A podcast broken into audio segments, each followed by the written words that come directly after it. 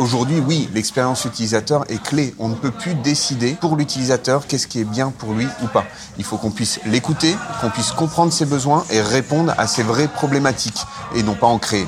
Donc je pense que oui, effectivement, c'est un des piliers sur lequel une entreprise doit se baser. Attention, vous êtes sur le point de prendre l'ascenseur podcast, l'ascenseur des salariés audacieux et ambitieux qui font bouger les lignes de l'entreprise.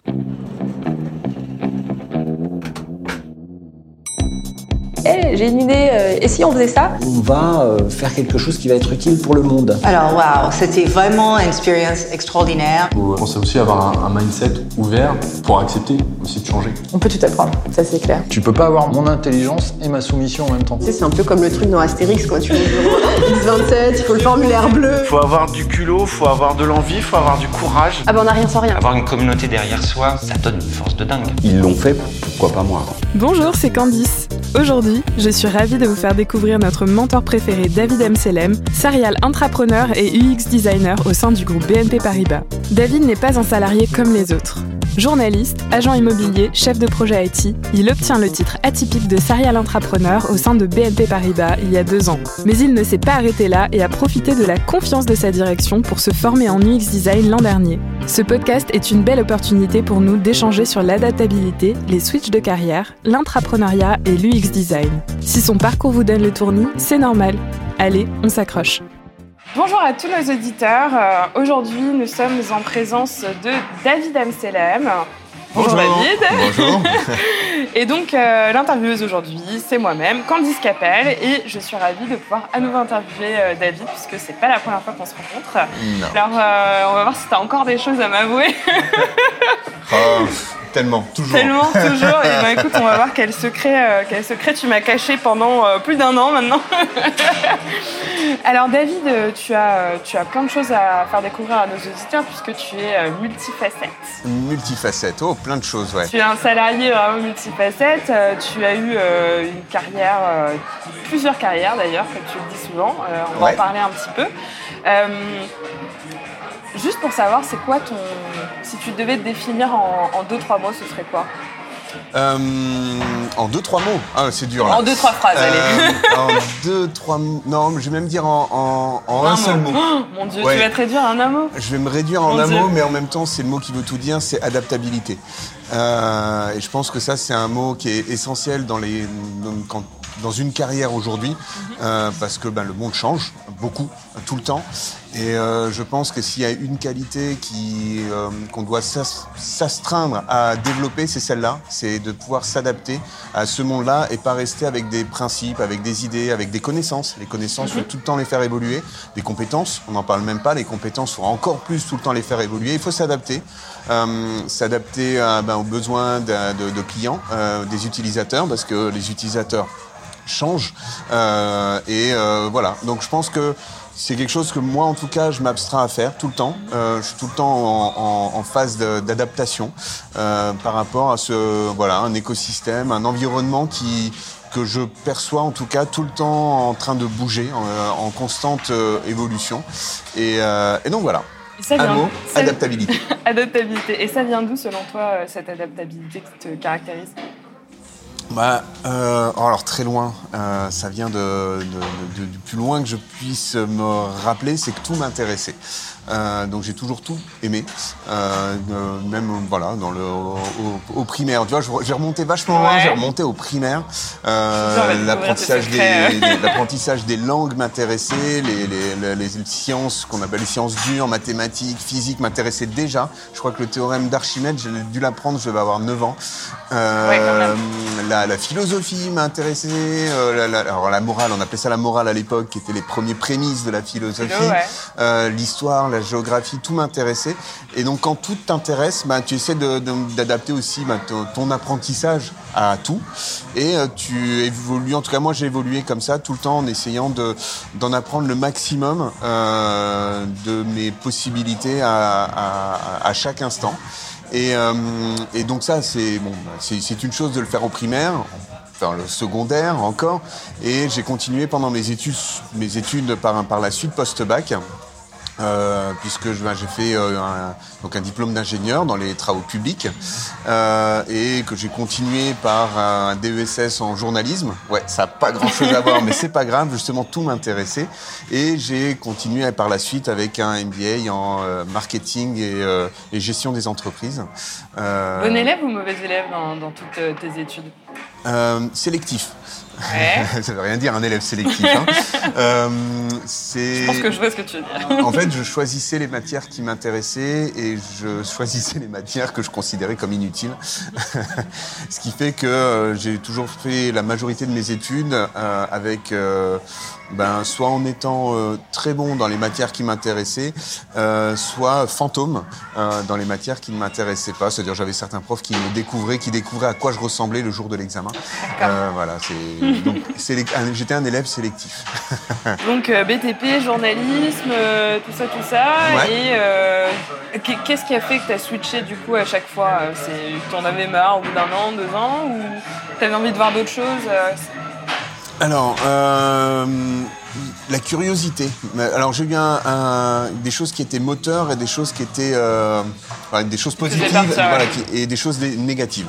Euh, on va commencer par les choses négatives. Euh, ce qui me faisait partir, c'est que je m'ennuyais assez rapidement. Et euh, parce que, ben, ben, voilà, j'ai- j'ai j'ai 40 ans, je, voilà, je- donc j'ai j'ai fait mes études il y a un petit moment maintenant. Et euh, à l'époque, euh, notamment dans, le- monde professionnel, on- quand on commençait un boulot, on rentrait dans une case. Et une case euh, qui par définition est bien carrée euh, ou cubique en fonction, mais dont les bords sont bien bien définis. Et une fois qu'on a fait le tour, ben, il fallait rester dans la case. Euh, à l'époque, l'ouverture n'était pas encore très promue comme elle peut l'être aujourd'hui. Et donc j'avais tendance à m'ennuyer relativement rapidement euh, ou être déçu. Euh, par exemple, le journalisme, moi, c'est un domaine qui m'a euh, déçu. Euh, J'avais une idée du journalisme qui était un peu, euh, peut-être un peu utopique, on va dire idéaliste. reporters, euh, ah ouais, moi, je partout, je vais euh, partout. sur des je- très intéressants. je décide de qu'est-ce que j'écris, de Ouais. comment je l'écris. Et puis en fait, je me suis rendu compte que le journalisme, euh, c'était une entreprise comme une autre. hein. Tu écrivais ce que ton rédacteur en chef avait décidé que tu allais écrire. Et puis en fait, il réécrivait l'article derrière. Donc j'étais il y a des domaines qui m'ont déçu. Donc j'ai changé. Euh, et, euh, et- et donc moi j'ai cette tendance à en plus ne pas changer euh, un tout petit peu, j'ai tendance à basculer. Donc moi quand je change c'est un peu de tout au tout. Donc ça c'est le côté un peu négatif et le côté positif c'est que j'ai toujours été extrêmement curieux. Extrêmement curieux d'apprendre de nouvelles choses, d'apprendre de nouveaux, de, de nouveaux concepts, de nouveaux métiers. Et donc j'ai toujours eu cette facilité à, ben voilà, à passer, euh, ben pour tracer rapidement mes premières années de carrière. J'ai commencé comme euh, agent immobilier, non comme géomètre. Ensuite comme agent immobilier, j'ai été ensuite journaliste. Euh, j'ai ensuite fait du test logiciel. Non, j'ai fait du test stratégique avant. Et ensuite du test logiciel. Voilà, j'ai beaucoup changé, un peu en mode bascule. Et repartir de zéro ne m'a jamais fait peur. Euh, m'a d'autant moins fait peur que justement, là, il y a quelques mois, je viens de repartir à zéro sur un nouveau métier, euh, dont je vous en parlerai peut-être un petit peu, Ouais, un on, petit peu on te plus posera tard. la question un peu plus tard. Euh, quel est le fil rouge dans, dans tous ces, ces métiers-là, selon toi? Et ben, je vais revenir à l'adaptabilité Ouais. que je vais coupler avec l'envie d'apprendre.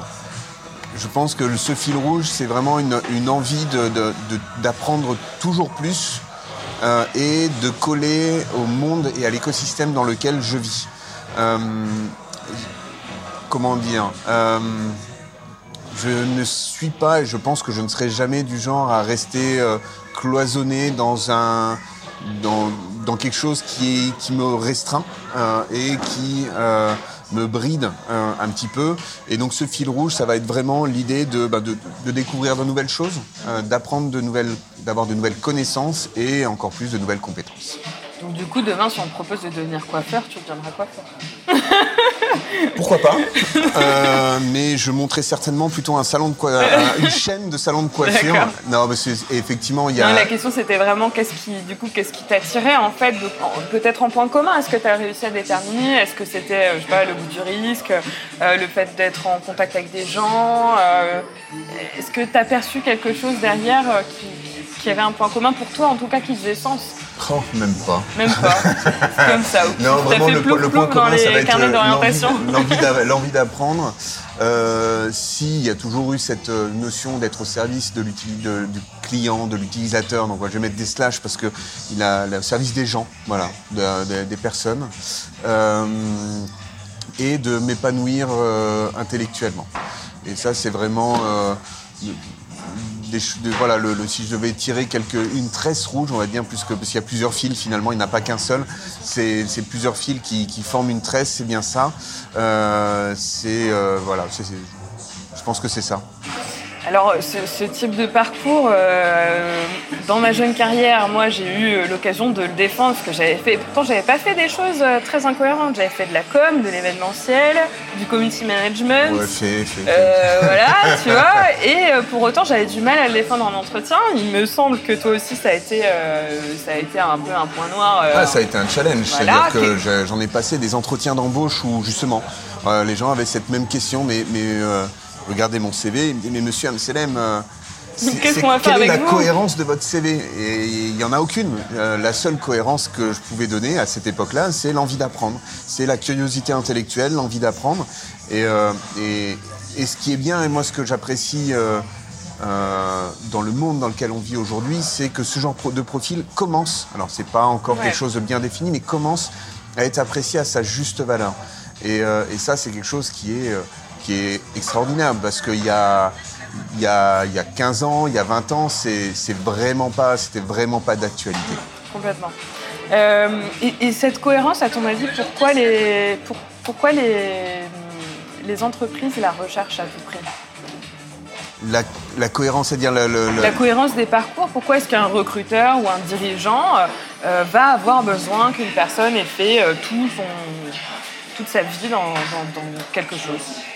Je pense qu'il y a une recherche euh, de- d'expertise Ouais. euh, sur certains domaines, et sur certains domaines, il y a besoin d'une expertise. des domaines très techniques, notamment. sur des domaines très techniques, alors pas techniques au sens euh, forcément euh, technologique, hein, ça Mhm. peut être par exemple la monétique.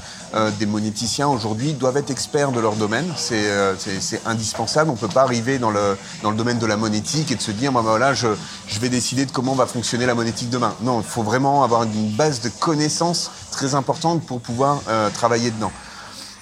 Donc cette recherche d'expertise, mais qui aujourd'hui, en tout cas moi je pousserai toujours les, dirigeants à, à l'envisager, est contrebalancée par le fait que plus on va, plus on va voir de, domaines différents, plus on va avoir cette vision d'ensemble et plus on va être au contact de l'utilisateur et du client. Parce que le pendant d'avoir une grande expertise, c'est de croire qu'on sait mieux que l'utilisateur. Or, ben ça c'est une erreur aujourd'hui. Aujourd'hui, l'utilisateur est suffisamment bien informé et euh, grâce à bah, l'essor d'Internet, grâce à bah, sa propre expérience qui euh, augmente.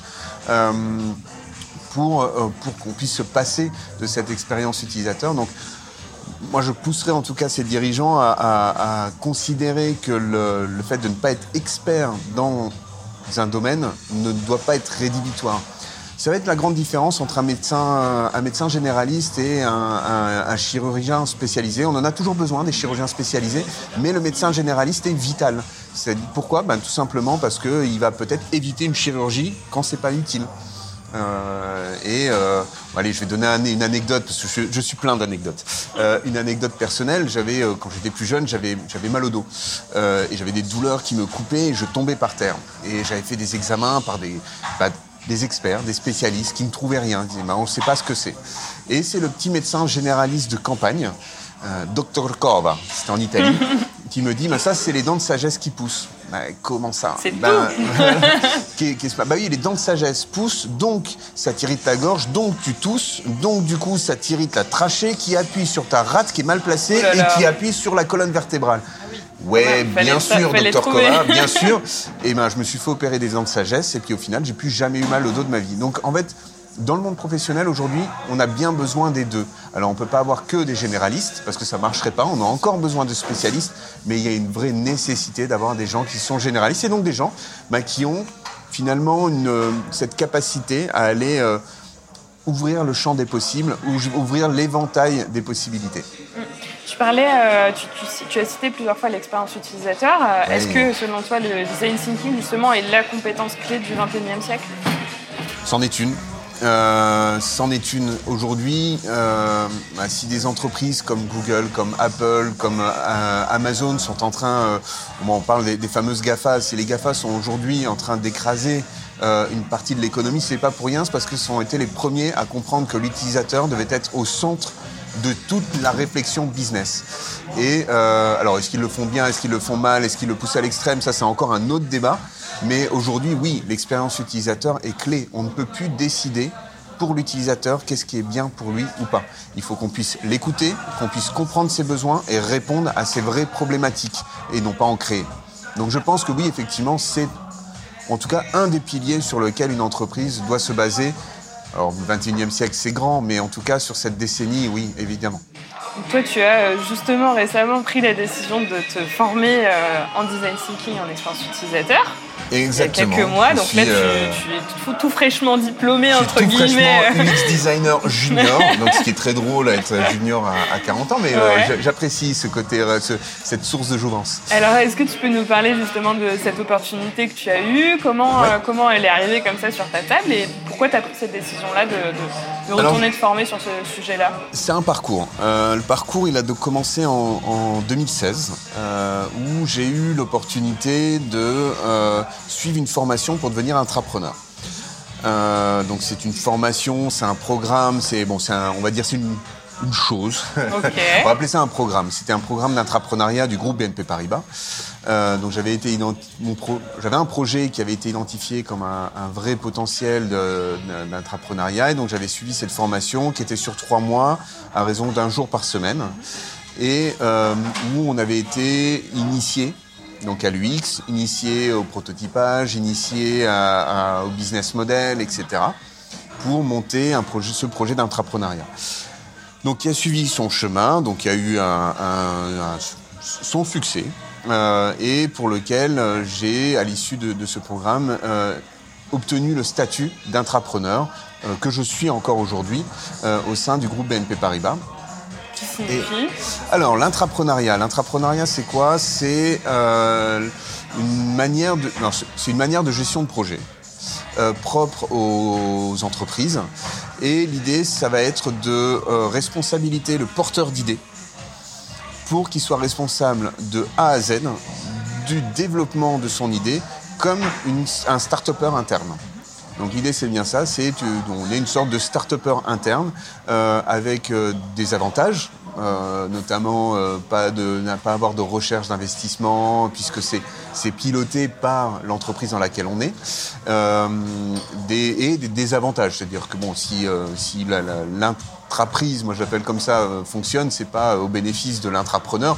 En tout cas, pas uniquement au bénéfice de l'intrapreneur, c'est surtout financièrement au bénéfice du, groupe dans lequel on bosse. Mais ça reste, et c'est là où je voulais en venir, pourquoi je parlais de parcours, ça reste un, euh, ça a été un parcours extrêmement positif pour ma part, puisque du coup, euh, suite à, plusieurs projets euh, en tant qu'intrapreneur, j'ai été identifié par euh, le, comité exécutif de mon département euh, lorsque une opportunité de suivre une formation euh, immersive de trois mois pour devenir UX designer s'est présentée. Donc j'ai été identifié comme un vrai potentiel pour participer à ce programme ce- ce- cette formation pilote pour devenir UX designer. Et donc j'ai passé les trois derniers mois à l'école.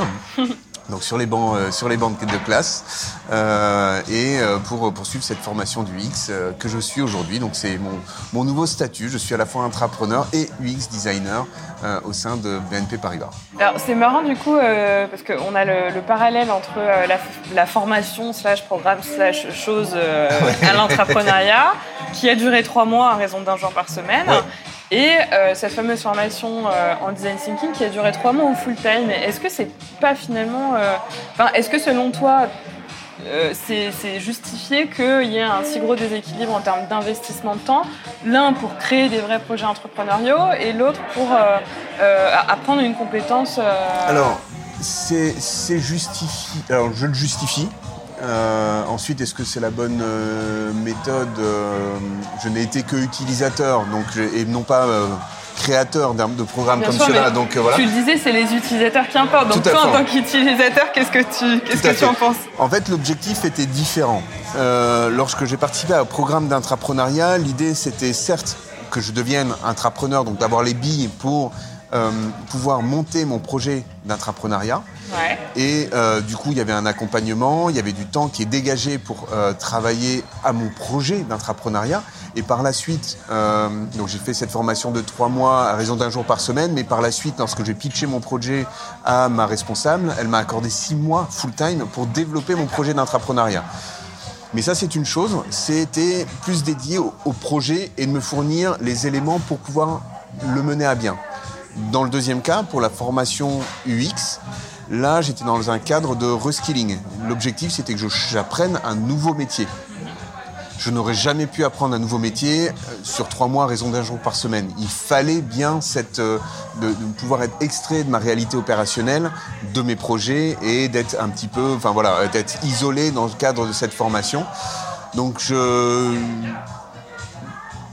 les deux ont bien fonctionné, comme dans un sens comme dans l'autre. Euh, car, euh, bah, bah, disons que dans un premier, pour le, projet d'intrapreneuriat, euh, ça a été bénéfique puisque j'ai réussi à convaincre aussi ma, responsable de département qu'il fallait dégager du temps pour travailler sur le projet. Euh, D'une part, ensuite, il y a plein d'autres choses, mais elle m'a ouvert son carnet d'adresses pour que je puisse le mettre en, œuvre, le, développer. Bon, il, il a suivi sa vie ensuite. Et dans le deuxième temps, trois mois en full time, c'est vraiment ce qu'il fa- ce qu'il faut pour apprendre ce fameux nouveau métier. Donc UX design, nouveau métier, intrapreneuriat, méthode de travail. C'est un petit peu Pour ça. résumer. D'accord, ok. Waouh Je l'aurais pas dit. Je l'aurais pas t'écoute mieux dit. hein, t'as ouais, j'aurais pas mieux dit. Mais c'est ce que t'as dit, hein, je tente les mots de la bouche. Euh, alors donc, l'UX design, euh, du reskilling, upskilling, tu as du coup pris cette décision par, euh, par opportunité, parce qu'encore une fois, tu es curieux. Euh, what's Oui, next? et puis quand, quand, quand le COMEX vient te voir en disant on a pensé à toi. ouais, t'as pas eu trop le choix, c'est ça? Ah non, non, si, si, j'avais complètement le choix, mais c'est vrai que c'est super gratifiant et, et c'est une, une vraie marque de reconnaissance euh, de- du travail que j'ai effectué et de se dire, ben voilà, on a envie que de développer de nouvelles compétences et bah, tes facultés d'adaptation, d'adaptabilité font que on pense, nous, membres de COMEX, que tu es la, meilleure, la, la personne la mieux placée pour initier ce mouvement-là.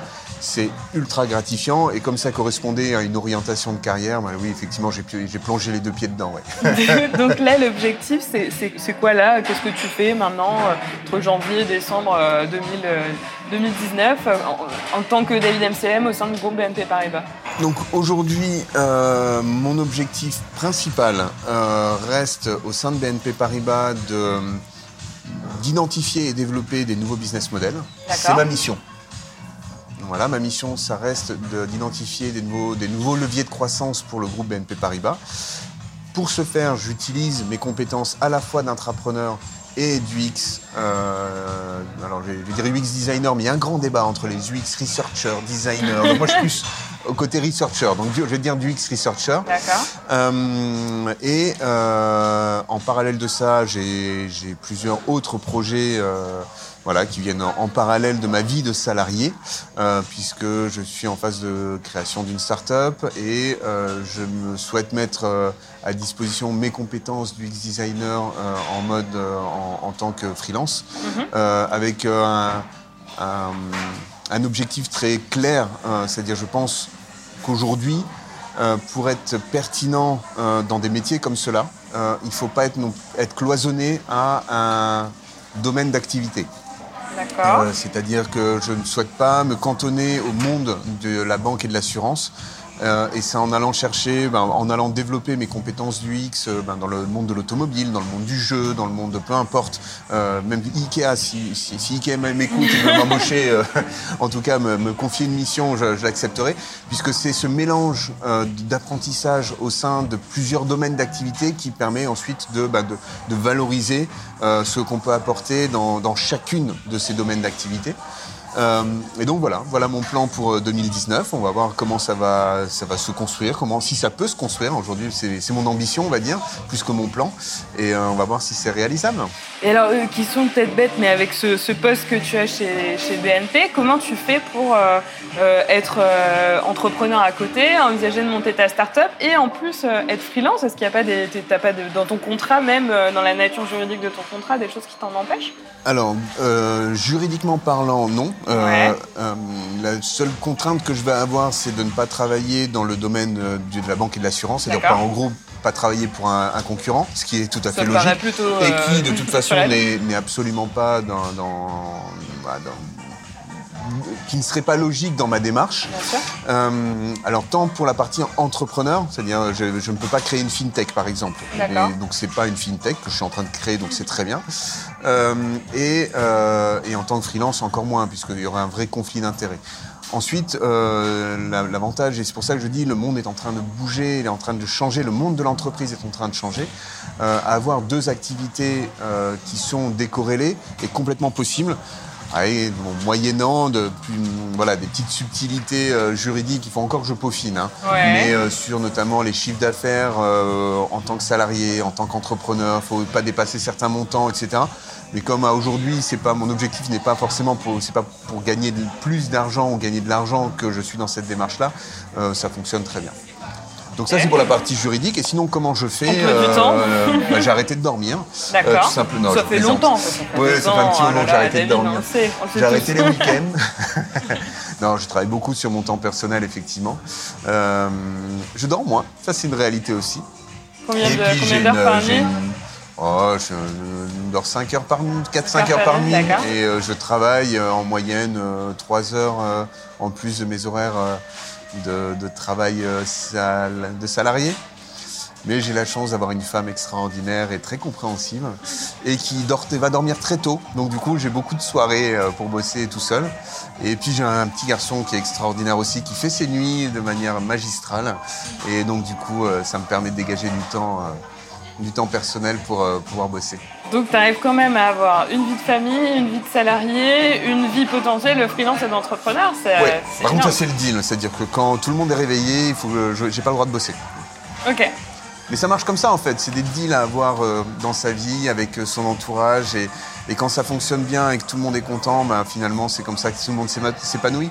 Et alors, je vais poser une question. Moi, je, je connais un peu la réponse, que j'ai pas forcément euh, cette question-là à me poser, mais je pense que d'autres peuvent, peuvent se la poser. Tu dis que ta motivation première, du coup, c'est pas l'argent. Non. Euh, pour autant, tu travailles euh, un très gros volume horaire. Je sais pas si tu as essayé de quantifier euh, le volume horaire que tu fais par semaine, mais. euh, Ouais, 70, 80, Ouais, 90, je sais pas. Peut-être même plus, non, 80, Ouais, je sais 90 pas. heures par semaine.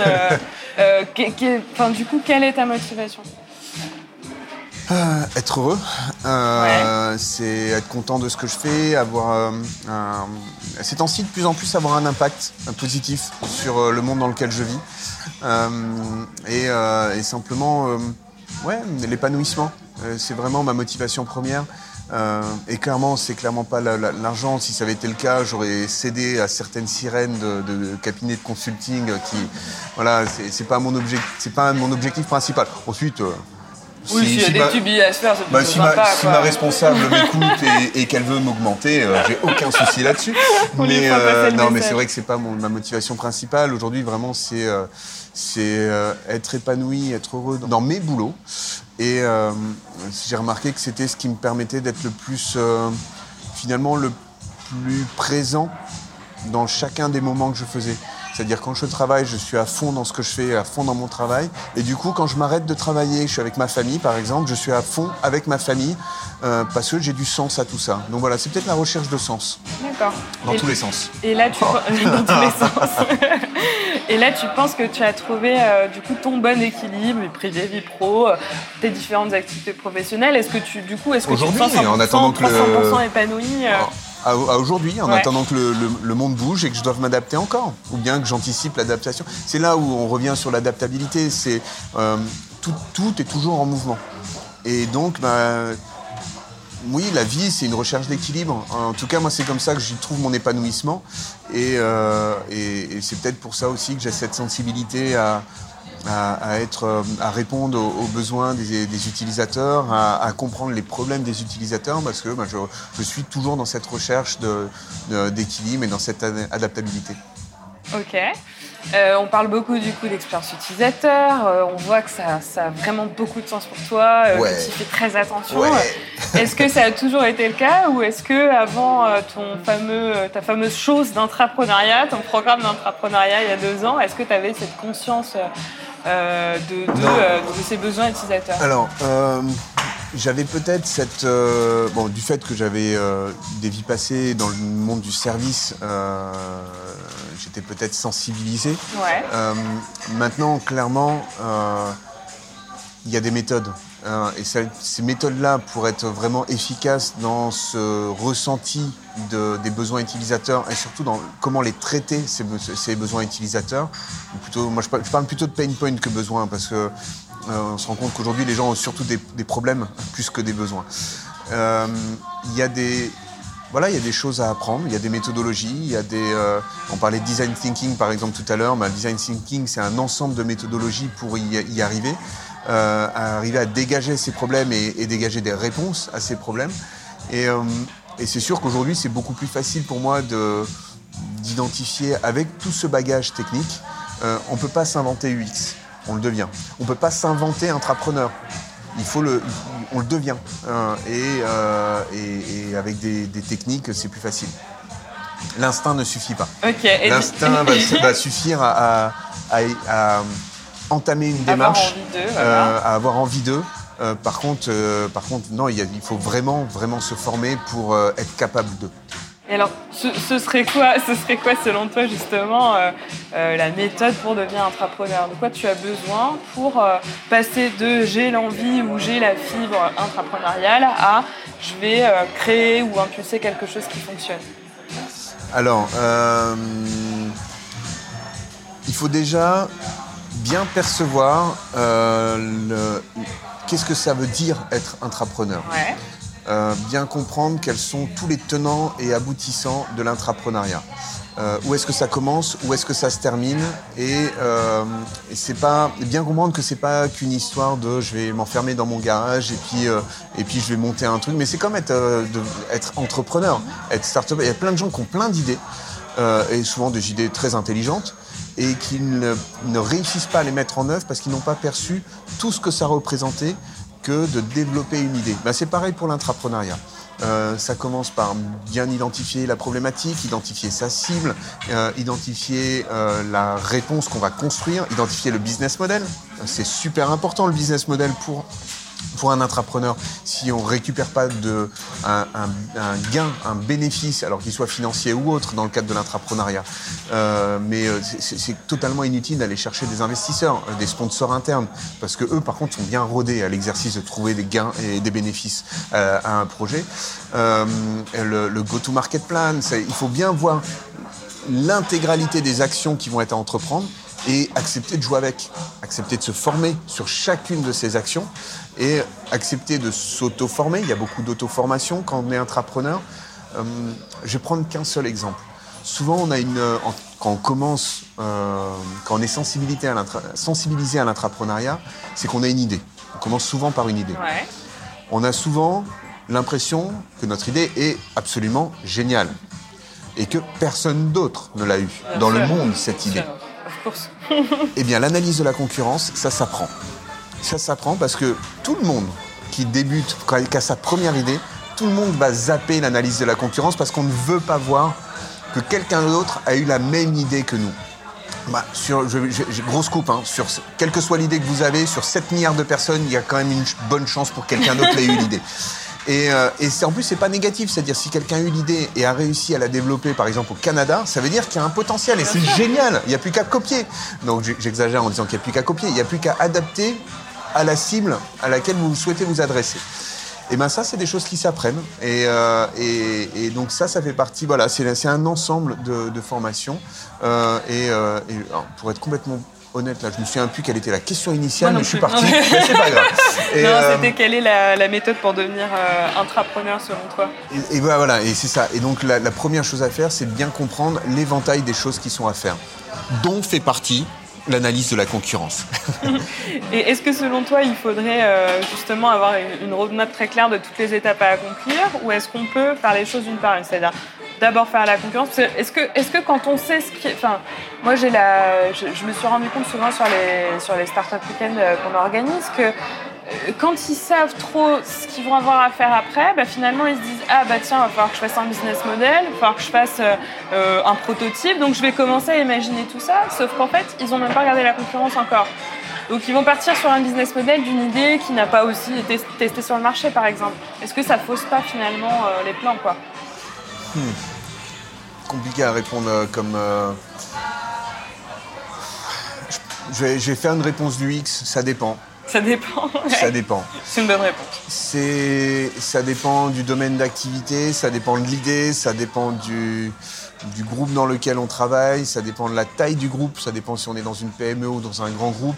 Euh, c'est variable, d'où la, alors si je vais avoir vraiment une réponse euh, dans, pour, pour, euh, dans le cadre de l'intrapreneuriat, d'où l'importance d'être au début, quand on est un peu newbie, quand on est un petit peu vert dans, dans- dans ce domaine-là, d'être accompagné, d'être mentoré euh, par des gens qui vont pouvoir donner une réponse à ça dépend.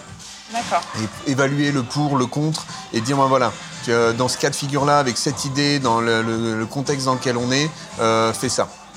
Je te conseille. Ensuite, la décision appartient, quoi qu'il arrive, toujours à l'intrapreneur, mais le fait d'être mentoré, ça, ça va beaucoup aider.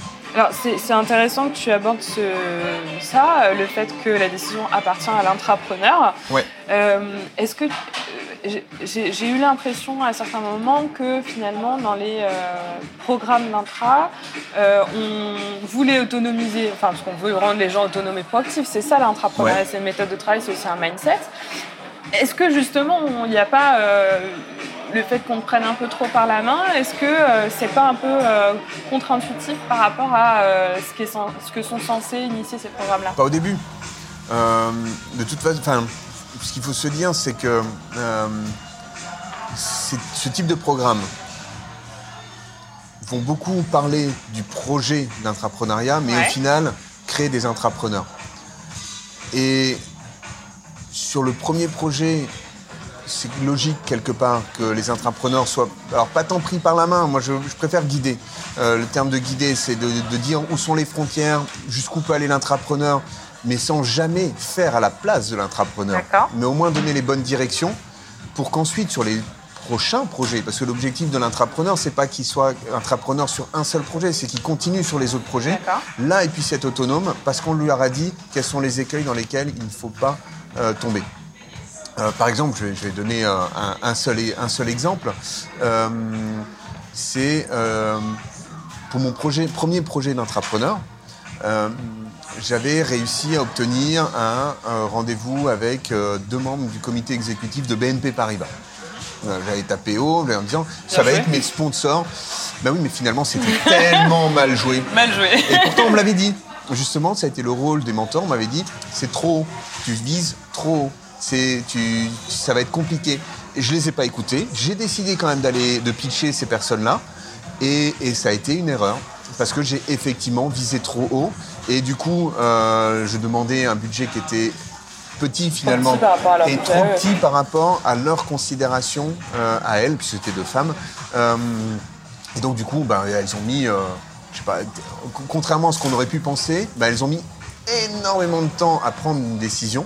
Pourquoi? Parce qu'on était tellement secondaire, tertiaire, euh, on était tellement loin dans leur liste de priorités parce qu'on était trop petits que ça a été négatif finalement pour mon projet d'intrapreneur.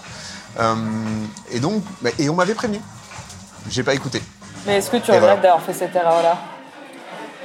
Non, parce que ça m'a permis d'apprendre. Moi, je regrette jamais une erreur. T'aurais jamais Euh, que tu- que c'était une erreur si tu l'avais pas fait. Et tu l'aurais Exactement. fait à un autre moment Je l'aurais fait à un autre moment, donc autant le faire, euh, autant faire les erreurs le plus Autant rapidement, la- la- la possi- le première plus fois, rapidement possible. finalement. Moi, je, je suis toujours dans cette démarche, autant faire les erreurs le plus vite possible, et puis euh, comme ça, on les refait pas. Ouais. Et d'autres fois où t'as pas écouté euh, ce que les mentors t'ont dit? Je crois que c'est la seule fois Ça a où j'ai été bon ou pas bon hein, d'ailleurs, où il y a eu un bon résultat ou pas C'est la seule fois où j'ai vraiment, vraiment pas écouté un conseil. Euh, ensuite, globalement, j'ai. Alors ensuite, ma, ma nature, c'est pas d'écouter aveuglément. Ouais. ma nature, c'est toujours de challenger euh, un conseil qu'on me donne. Mais, euh, mais la plupart des conseils qu'on a pu me donner, euh, même challenger, étaient des bons conseils. Et, euh, et là, pour le coup, autre exemple, mais plutôt dans l'autre sens, euh, la première fois que j'ai pitché euh, mon projet à, à Francine Bertrand, qui était responsable du Y, qui est un incubateur de chez BNP Paribas, euh, et elle, elle nous avait, euh, parce qu'on était deux sur notre projet, elle nous avait démonté parce que justement, on n'avait pas fait, on n'avait pas bien fait l'analyse concurrentielle. Et elle nous avait vraiment démonté. Elle nous avait dit qu'on c'était n'importe quoi. euh, bah, au-delà de ça, elle nous avait surtout posé des questions sur nos compétiteurs et on avait dit, euh, il y en a pas. Ah oui, Et la dit, meilleure mais, réponse des- euh, des, startup Ouais, weekenders. bah, c'est ça, il n'y en a pas. Et elle nous avait démonté en disant mais euh, c'est absolument impossible, Impossible. vous n'avez pas fait votre boulot, vous avez mal fait votre boulot. euh, allez, je vais sur internet en temps réel et je vous en trouve. Et puis eh ben, vous en avais trouvé hein, forcément. Euh, et, et, et du coup, bah, là, on l'a bien écouté. Et on a bien étudié notre, notre analyse concurrentielle. Et du coup, la fois suivante où on l'a où, où on l'a pitché, bah, je crois que c'était euh, c'est, euh, extrêmement gratifiant pour nous, puisque euh, elle nous avait félicité justement sur notre capacité d'adaptation par rapport aux critiques que nous avions reçues. Euh, et qui, même si elles étaient un petit peu cash, hein, elles avaient été euh, franco, c'était des, critiques extrêmement constructives. Et, euh, et c'est surtout des, bon, voilà, des, des gens comme euh, des responsables d'incubateurs, c'est des gens qu'il faut écouter. Parce que Mm, mm. des startups, ils en envoient, général, ils envoient, ils envoient tellement, donc ils savent de quoi ils parlent. Et, euh, et donc voilà, c'est une indication. Ensuite, on aurait pu ne pas l'écouter, de se rester sur l'idée qu'on était les seuls à avoir cette super idée. Et en fait, euh, et en fait on a plutôt intérêt à écouter les, les, les mentors. C'était des mentors externes ou internes que tu avais pendant ce programme? Les deux. Les deux Euh, les deux. Il y avait alors des mentors internes qui se positionnaient plus sur la capacité à intégrer la solution dans le- l'écosystème euh, BNP Paribas. D'accord. et des mentors externes euh, plus sur la partie business model avec euh, toutes leurs euh, qui apportaient justement toutes leurs compétences à, à- construire un business model pour une start-up. Euh, parce que c'est bien là de toute façon qu'on va intéresser des sponsors en interne c'est qu'on va leur euh, prouver qu'il y a moyen de gagner quelque chose et ça c'est un, un vrai challenge Alors justement, parlons des, des sponsors internes. Euh, À quel moment euh, de, de tout ce process-là, de ce process d'entrepreneuriat, à quel moment selon toi c'est plus pertinent d'aller les voir Alors ça va dépendre à quel niveau il se positionne. Euh, si c'est un suivi opérationnel euh, assez tôt, il faut les embarquer assez tôt parce que souvent c'est des gens qui vont ouvrir un carnet d'adresses pour aller voir les bonnes personnes. Si ce sont des décideurs qui vont débloquer du budget, euh, pas avant que vous soyez prêt. C'est-à-dire qu'il faut vraiment être prêt et avoir vu en fait, euh, moi le la- la- le conseil que je donne souvent c'est le, le mieux c'est pas d'aller toquer de la por- à la porte de- du sponsor euh, final pour lui dire j'ai quelque chose à vous présenter, c'est que quelqu'un d'autre, typiquement un de ces N-1, D'accord. toque à sa porte en disant il faut vraiment que tu les rencontres ces gars-là. Et donc moi, ma ma- le conseil que je donne souvent, c'est de fonctionner en, en- par, es- par- par escalier. Euh, C'est-à-dire de, bah, de monter les strates une par une et de pitcher un par un. Parce qu'en plus, souvent, les retours sont assez positifs. Vous verrez que l'intrapreneuriat est souvent très bien perçu. Euh, alors pas toujours, Pas mais, tous. mais dans, le, dans le management est plutôt bien perçu. Il va être moins bien perçu au niveau opérationnel parce que souvent c'est euh, le, gars il, a de la, chance, je suis un peu jaloux donc euh, je vais lui savonner un peu sa planche. Ça c'est déjà arrivé. Mais euh, dans le management euh, c'est plutôt bien perçu parce que c'est on bouscule un peu l'ordre établi et, et puis ben, vous vous rendrez compte que, que certains top managers n'attendent que ça. C'est qu'au final, euh, il y a des personnes qui prennent de- des initiatives et bousculent un petit peu l'ordre établi. C'est marrant parce que euh, du coup nous on travaille avec euh, la DSPTN d'EDF et c'est exactement ça. On a des, mana- des managers des N-1 euh, qui sont un peu à qui ça fait un peu peur d'avoir des, des gens qui ont des idées et finalement le top management ils veulent que ça change et en même temps ils savent pas trop comment faire. Mais parce que c'est compliqué à gérer un pour les managers ouais. opérationnels, c'est très compliqué. Il y a aussi un accompagnement à faire pour les managers opérationnels. Parce qu'un intrapreneur est très dur à gérer, très dur à manager, puisque par définition, il faut qu'il soit autonome sur son activité. Donc très compliqué à gérer. Euh, par définition, il va pas travailler pour le manager opérationnel. Donc c'est, on peut plus lui donner des, des, des- des- tâches ou des missions à faire comme on pouvait le faire avant. Donc il y a vraiment un deal euh, à, trouver, euh, un deal à avoir entre, euh, entre les différentes parties prenantes. Et, euh, et, et d'où aussi la nécessité d'avoir un programme, c'est-à-dire on ne peut pas décréter comme ça, allez, moi demain je suis entrepreneur et puis euh, tant pis pour toi, pour les, ceux qui sont pas contents. Non, il y a vraiment un, il faut que ça, ça rentre dans un cadre qui, en tout cas au début, doit être bien normé et où tout le monde y trouve, y trouve son compte. Et s'il n'y a pas de cadre, qu'est-ce qu'on fait? Parce que toi, tu as eu la chance d'avoir un parcours. Et si Ouais. tu n'avais pas eu la chance, qu'est-ce qui se serait passé? Eh bien, Est-ce qu'il n'y a pas des chemins de traverse euh, Bien sûr qu'il y en a, mais ensuite, euh, ça demande un investissement qui est important puisque le chemin de traverse, euh, il se passe après le boulot, il se passe le soir, il se passe le week-end, il se passe en, en marge. Ça devient une prise de risque. Alors le, risque est relatif, hein, mais de la part de, de la personne qui souhaite être entrepreneur, puisqu'elle doit se former elle-même déjà, elle doit monter son projet toute seule, et elle va devoir prendre le risque à le présenter en, voilà, en quelque part en bypassant aussi son, son statut et son rôle. Euh, et euh, bon, moi, je trouverais ça dommage. Euh, bien, magnifique, parce que s'il fait ça, c'est qu'il n'a pas la possibilité de faire autrement. Mais il, faut que les, il faut que les entreprises comprennent que tout le monde a gagner, doit et va y gagner en ayant un programme d'entrepreneuriat euh, au sein de leur boîte, sachant que de toute façon, tout le monde ne va pas se précipiter pour devenir sûr. Euh, on- on- tout le monde ne peut pas le devenir. Tout le monde ne peut pas être entrepreneur, comme tout le monde ne peut pas être expert comptable, comme tout le monde ne peut pas être chef de projet ou technicien ou analyste. Donc ça, ça con- ça va concerner une partie des personnes et, euh, et- et tout le monde a y gagné à monter ce programme d'entrepreneuriat. Donc il faut euh, Il faut sensibiliser aussi Il faut euh, le sensibiliser. auto-management des entreprises en Et parallèle. c'est surtout qu'il faut se dire que euh, les personnes qui veulent devenir entrepreneurs, si elles ne trouvent pas le moyen de s'épanouir au sein de la boîte, vont partir. BNP qui a, un parcours, pire, elles peuvent changer de boîte avec chez BNP. En plus Ou aller dans d'autres boîtes qui ont des parcours. Non, soit en tant qu'entrepreneur, soit en tant qu'entrepreneur. En sûr. fait, euh, ce qui, enfin voilà, qu'il faut savoir, c'est que la plupart des gens qui deviennent entrepreneurs, euh, encore une fois, c'est euh, euh, bien sûr, vont pas cracher sur la, la- la fortune, mais c'est pas dans une optique de gagner de l'argent euh, qu'ils vont le faire. Si quelqu'un qui veut gagner de l'argent à, à tout prix va devenir consultant, va devenir, euh, va faire autre chose que de monter quelque chose. Souvent, c'est une envie de construire. Et l'envie de construire, ben, elle peut se passer soit en interne, soit en externe, mais c'est une envie de faire bouger les lignes.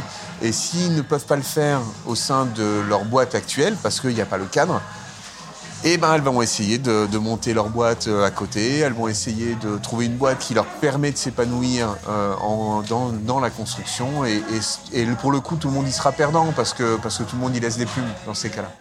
Et est-ce que tu penses, euh, on fait le parallèle entre entrepreneur et entrepreneur, est-ce que tu penses qu'un programme d'entrepreneuriat, quelqu'un qui est devenu entrepreneur après comme toi, peut entre guillemets automatiquement devenir entrepreneur ou est-ce qu'il lui manque encore des briques avant de pouvoir le faire?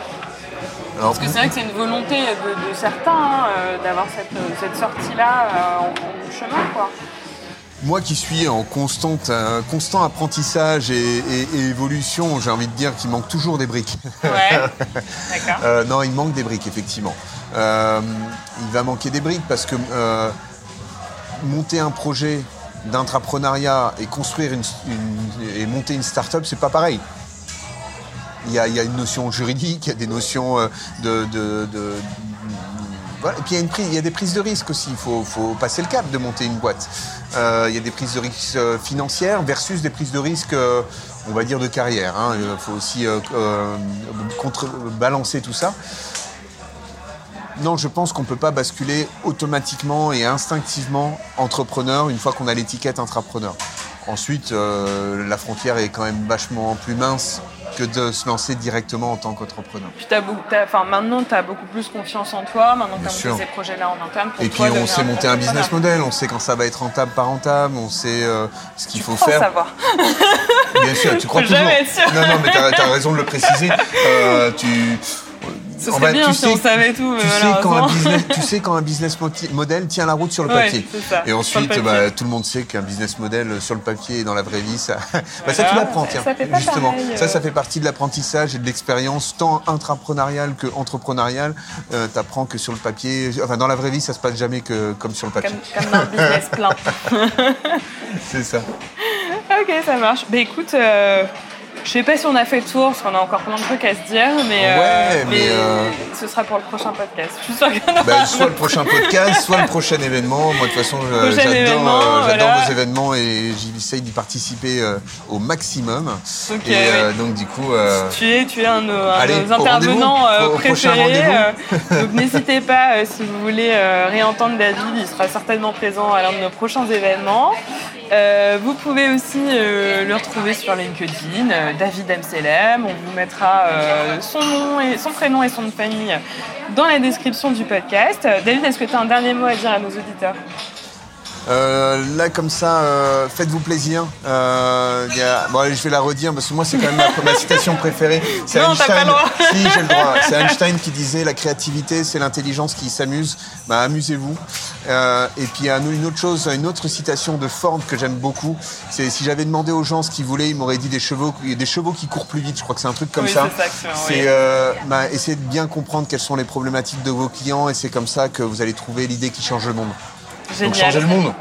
Eh ben, on va, euh, on l'espère, changer le monde avec nos auditeurs. Merci beaucoup, David, euh, De rien, merci pour à euh, vous. cette Merci à interview. vous. Et puis à bientôt. À bientôt. Au revoir. Merci d'avoir écouté notre podcast jusqu'à la fin. Pour découvrir comment l'ascenseur corpo peut vous aider à développer votre potentiel innovation en tant que salarié ou entreprise, n'hésitez pas à aller jeter un coup d'œil à nos réseaux sociaux et notre site web www.l'ascenseur.co.